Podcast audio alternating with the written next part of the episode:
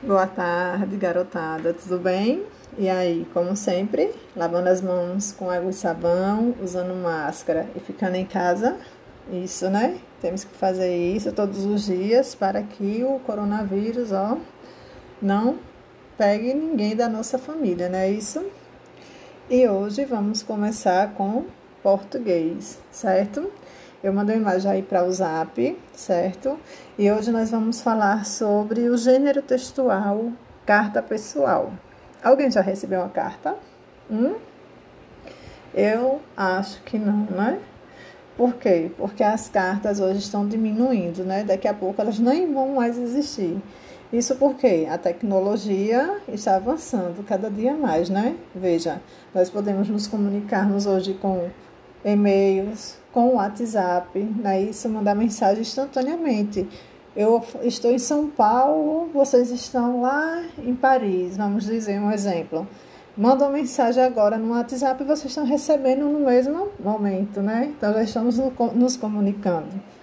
Mas a carta pessoal ainda não se extinguiu totalmente, né? Por quê?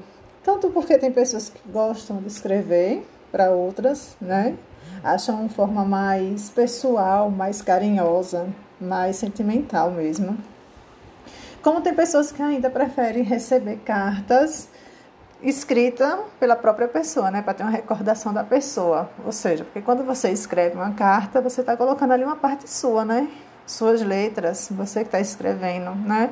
E a pessoa que está recebendo acha isso muito emocionante, né? O sentimento.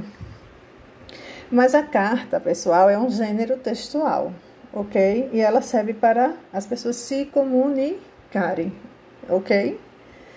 Como eu falei, ela está ao pouco se acabando porque as tecnologias estão avançadas e podemos mandar mensagem hoje por e-mails e WhatsApps, não é isso?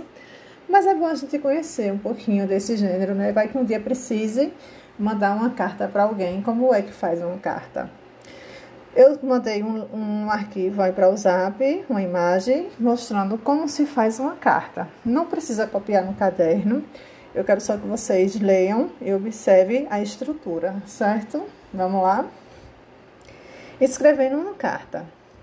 Observe a carta que Lucas enviou para o seu avô João. Veja todos os elementos que uma carta precisa ter. A primeira coisa que está escrita aí é o quê? Rio de Janeiro, 16 de maio de 2013. Então, a primeira coisa que nós colocamos em uma carta é a cidade e a data. Como tá aí, a primeira coisa. Abaixo, nós vamos colocar o nome da pessoa para quem se escreve a carta, que se chama destinatário. Quem vai receber a carta? O destinatário. Como é o nome aí? Vovô João. Aí depois do nome do destinatário, aí vai vir um assunto da carta, né? O que a pessoa escreveu, o que é que ele está escrevendo para aquela pessoa, para o destinatário. Na próxima semana vai haver um campeonato de peão na escola. E eu sou o favorito, pois descobri todos os segredos do peão. Um abraço, veja, depois que ele fala o assunto, ele coloca um abraço, já tá o que? Se despedindo, né? Dizendo que a carta tá acabando. Do seu neto, Lucas. Veja, a última coisa que ele colocou foi o nome dele, né? Então, o nome de quem está escrevendo a carta, para saber quem está escrevendo a carta. E o nome da pessoa que está escrevendo a carta se chama remetente. Então, vejam, a carta tem que ter Primeiramente, a cidade e a data, que é para saber de onde a pessoa está e a data que foi escrita. O nome de quem vai receber a carta, ou seja, o destinatário. Depois do, do destinatário vai vir o assunto da carta, que pode ser qualquer assunto, é o que você quiser escrever. Depois do assunto, a despedida, um abraço, um beijo, até mais, né? O que você quiser e o nome de quem está escrevendo, que é o remetente. Bom, para a gente enviar a carta, né, nós vamos mandar para o correio. E para o correio enviar a carta direitinho para o destinatário receber, tem que ter algumas regrinhas na carta, né? Primeiro a gente vai botar a carta dentro do envelope. Aí embaixo está mostrando o envelope, certo? Um tipo de envelope. Mas tem envelopes que não tem esse colorido, verde e amarelo. Ele pode ser só branco, certo? E aí vamos ver. No, no envelope, não é isso? Tem umas regrinhas também. Na frente do na, atrás do envelope, atrás, onde tem umas linhas pontuadas, é onde a gente coloca o endereço de quem vai receber a carta, ou seja, do destinatário, quem vai receber a carta, certo? Aí nós colocamos o nome da pessoa e o endereço. O endereço é o que? O nome da rua, certo? Rua, vamos imaginar, aí já tá tendo uma rua, né? Rua Mariana, número 16. Aí tem um número aí, né? 2200110, que é o CEP. E o que é o CEP? O CEP é um código para identificar a cidade, ok? Sem esse código, sem o CEP, a carta não chega para a pessoa. Esse código foi feito para o quê? Para organizar, para saber, para dar ordem, organizar mesmo as cidades, né? Senão não ia chegar nunca no nosso endereço. Vamos ver. Rua Mariana. Pode ter Rua Mariana aqui em Glória, pode ter Rua Mariana em Aracaju, em São Paulo. Aí como é que vai saber qual é a Rua Mariana? Tem que ter outro, outra forma de saber. Então organizaram as cidades por CEP, né? Que é o código de endereçamento postal. Aí cada cidade tem o seu CEP. Aí, se tem Rua Mariana, Rua Mariana pode ser qualquer cidade, mas o CEP vai dizer qual é a cidade. Embaixo está dizendo a cidade e o estado, ok? Então vamos lá. Aí é a parte de trás do envelope, certo? Na parte da frente, que é onde abre o envelope e onde coloca a carta, vai estar tá o endereço de quem enviou, ou seja, do remetente, que está remetendo, está enviando a carta. Aí vai estar tá o nome da pessoa completo, e o endereço também, porque se não chegar lá, volta para a pessoa que mandou. E quando chega, a pessoa também, às vezes, quer mandar de volta um, outra carta, tem que ter o endereço da pessoa. Né? Isso está identificando a pessoa. Então, na frente do envelope, bota o nome, o endereço e a cidade de quem está mandando a carta, o remetente. No fundo, volta o nome do destinatário, quem vai receber a carta. Mas no correio tem que se pagar um selinho para poder enviar. É como se estivesse comprovando, né, que passou pelo correio e o correio vai entregar a cartinha lá, certo? Então tem o local do selo, que é onde é a forma de pagamento, confirmando o pagamento, ok?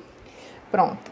Então eu quero que vocês leiam direitinho é, essa imagem, leiam, observe e amanhã a gente vai fazer uma atividade sobre isso, ok? E vamos para a nossa próxima aula. Nossa próxima aula é geografia, certo? Então vocês vão pegar o livrinho de geografia, abrir na página 18, 19, 20, 21 e 22 e 23, certo? Então, da página 18 até a 23. Lembra da aula passada que nós aprendemos como cuidar do lugar que nós frequentamos, né? Nós temos que ter um cuidado, nós podemos ajudar de nossa forma quando nós vemos algum problema no lugar que nós convivemos, não é isso? E hoje nós vamos estudar as pessoas e os lugares, ou seja, como é que cada pessoa convive nesse lugar? Ou os lugares é, se adaptam às pessoas, não é? Acho que os dois, né? Na verdade, acho que as pessoas é quem dá o seu toque no lugar que vivem, não é verdade? Então vamos lá. Cidades, sítios, fazendas, perto do mar ou em florestas as pessoas vivem em lugares diferentes. Realmente, né? Cada pessoa vive em lugares diferentes. Tem pessoas que moram na cidade, tem pessoas que moram no interior. Tem pessoas que moram no Nordeste, tem pessoas que moram no Sul, tem pessoas que moram no Brasil, tem pessoas que moram fora do Brasil, né? Em cada lugar, as pessoas também são diferentes em seu modo de vida, costumes e tradições. Realmente, não é?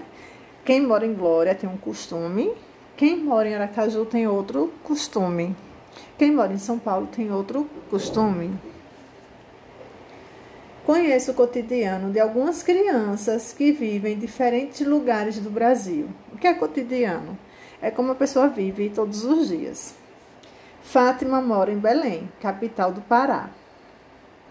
A rua onde ela mora é cheia de árvores, de mangueiras, algumas com mais de 100 anos. Você gosta de manga? Em Belém, de dezembro a maio, costuma chover quase todos os dias, por volta das duas horas da tarde. Por isso, as pessoas podem marcar encontros antes ou depois da chuva. Veja, lá ele já tem uma característica né, do, da cidade. Chove de dezembro a maio, todo, quase todos os dias, a partir de duas horas da tarde.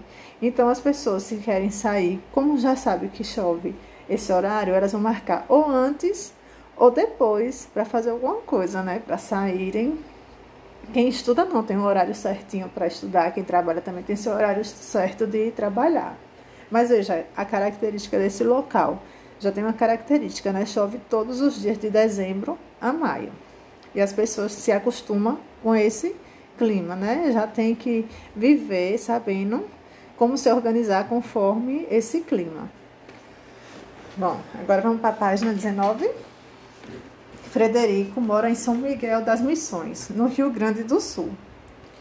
Frederico, ou melhor, Fred, é loirinho, com seu bisavô alemão, que se casou com uma italiana quando chegou no Rio Grande do, do Sul. Fred mora em São Miguel das Missões. Seu pai tem uma pequena fazenda onde cria gado. Ele gosta de se vestir como um gaúcho tradicional. Fred sabe andar a cavalo. Aí tem a foto, né, de São Miguel onde ele vive. E está dizendo que ali há ruínas de uma igreja na área rural de São Miguel das Missões, Rio Grande do Sul, em 2017. Veja, Fred já mora numa fazenda, né, no interior. Diferente de Fátima, que mora na capital, né? A capital tem o quê? Muito mais coisa, muito mais prédios, muito mais casa, comércios, né? Já Fred mora num lugar o quê? Mais calmo, menos gente, menos casa, menos barulho. E Fred está dizendo aí que o quê? O bisavô dele era alemão e casou e a sua avó era italiana. Então veja que ele é descendente de estrangeiros, não é? Mas mora no interior. Já é uma característica, ou seja, ele já vai puxar características. Veja, como diz aqui que ele gosta de se vestir como um, um gaúcho, né? Ele vai puxar as suas características de sua família, das suas tradições familiares. Cauã, embaixo tem Cauã, mora em uma aldeia indígena do estado de Roraima. Cauê gosta de comer mandioca, milho, batata doce e muitas frutas. Ele tem um arco e muitas flechas pequenas e já sabe pescar. Mas quando pesca um peixe, não come sozinho. Divide com os outros, porque para os índios é importante dividir. Do lado tem a legenda, dizendo que são crianças do povo Inom Inomami brincando com arco e flecha em Maracujaí, Roraima, em 2020. Então veja, no Brasil também nós temos indígenas, né? E veja, cada um vive de sua maneira. Ele, desde pequeno, já aprendeu a pescar. É, a pesca faz parte da, do povo indígena, não é isso? Só que quando eles pescam algo, eles não comem para si só, ele divide com todos da comunidade. Então, veja que eles já têm outro costume no local onde eles moram. Então, percebam que cada um, cada pessoa, né, convive nos seus lugares conforme o que tem no local ou conforme as suas tradições, não é isso? É isso. Então, suas tradições também vai dizer como é o modo que vive em seus lugares, não é isso? Aqui em Glória nós temos um costume Em Feira Nova são outro costume. Em Aracaju, cada um tem um costume diferente de viver. Na página 20. Lugares pelo mundo. Você conheceu diferentes lugares do nosso país. Esses lugares que eu falei, como Belém, São Miguel do, das Missões, Rio Grande do Sul e Roraima, é tudo aqui no Brasil, certo? Faz parte do Brasil, são estados do Brasil.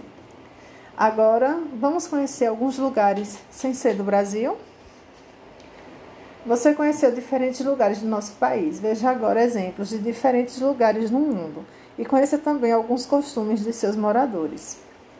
A primeira imagem aí está dizendo que a região dos Andes, no Peru, é, um, é formada por montanhas muito altas. Nessas áreas, as pessoas cultivam as lavouras em terraços, que são terrenos muito inclinados, onde são preparados grandes canteiros em forma de degraus.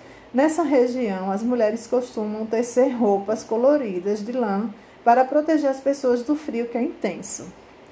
Aí está mostrando que a paisagem dos terraços no Peru em 2016. Ou seja, como lá é uma região que tem muitas montanhas e é um lugar frio. Então, veja, as roupas de lá têm que ser quentes, né? Tem que ser quentinhas para as pessoas não morrerem de frio. Então, veja que o costume de lá é o quê? Roupas de lã para aquecer. As lavouras são plantadas em terraços, porque como é montanha, não tem terrenos planos, tem que formar degraus para poder fazer as, plantações. Agora vamos para a imagem abaixo. Aí tem paisagem de vegetação da savana de Quênia, país africano em 2016. Nas savanas africanas vivem muitos animais, como girafas, zebras e leões. As crianças que vivem nas aldeias dessa região gostam de brincar com barro, fazendo seus animais de brinquedo. Perceba aí nessa paisagem aí da, da savana. Veja, quase não tem mato. Você vê mais o que? Animais e quase tudo terra. Então nós vamos perceber que é um lugar seco, não tem muita água, não é isso? Ou seja, aí a pessoa pode viver como no Peru, não, porque no Peru é frio. Aqui já vai ser um lugar mais quente. Agora na página 21. Na região do Oriente Médio, algumas pessoas que vivem meio ao deserto costumam morar em tendas próximo aos oásis. O oásis são áreas de vegetação que crescem em torno de pequenas nascentes. Essas pessoas cuidam da criação de camelos e ovelhas, levando esses animais onde eles podem pastar e beber água. Paisagem de oásis Israel no Oriente Médio. Vejam, lá também é um clima quente, né? A gente pode perceber que é um clima quente, mas tem mais vegetação que num, na savana, não é isso? E tem uns riachos, eles procuram o quê? Fazer suas barracas, é deserto também, é né? um lugar deserto mas eles procuram fazer suas tendas próximo aos rios ou lagos para alimentar os animais. A imagem embaixo.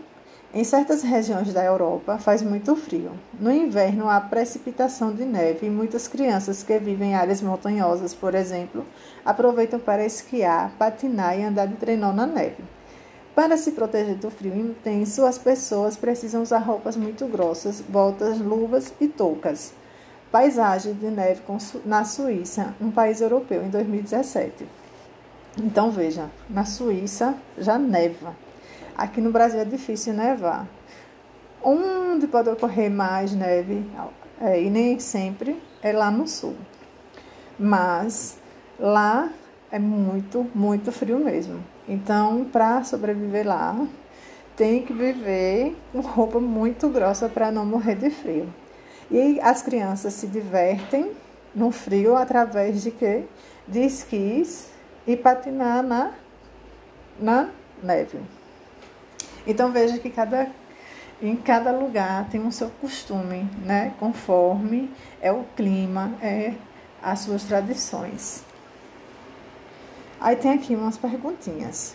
Com os colegas, infelizmente vai ser só, né? Porque os colegas estão todos em casa. Compare e aponte semelhanças ou diferente, diferença entre os lugares mostrados e algumas características específicas do lugar onde vivem.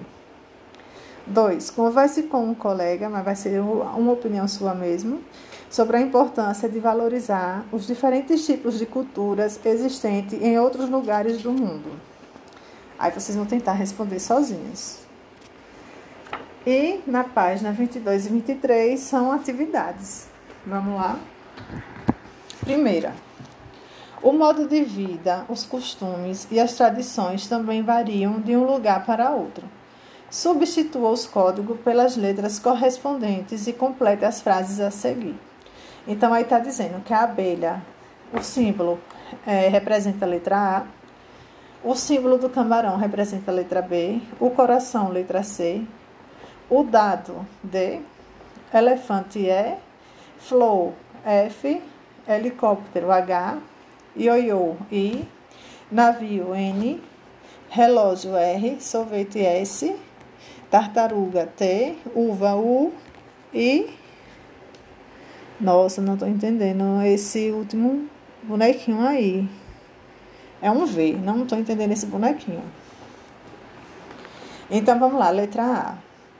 Omar Guerreiro Salazar tem oito anos e mora com a família perto da cidade de Cancún, no sudeste do México. Omar e sua família costumam comer tacos, que são torrilhas com. Aí vocês vão completar a palavra, vão substituir o desenho pelas letras que estão indicando aí em cima e vai ver o que é que acompanha essas torrilhas, certo? Também consome muita fruta, especialmente melão. Aí na letra B. Mena tem sete anos e vive em Nova Delhi a capital da Índia. O prato predileto de Mena é grão de bico. E está completando aí. É, é, grão de bico. A outra palavra que vocês irão completar. E couve-flor com roti. Um pão indiano feito de trigo. Aí vocês vão completar. Vão substituir o desenho pelas letras e ver qual a palavra que formou. Então aqui está mostrando que? Os, os pratos típicos da região que ela mora, ok? Vocês acham que aqui em Glória tem alguma comida típica?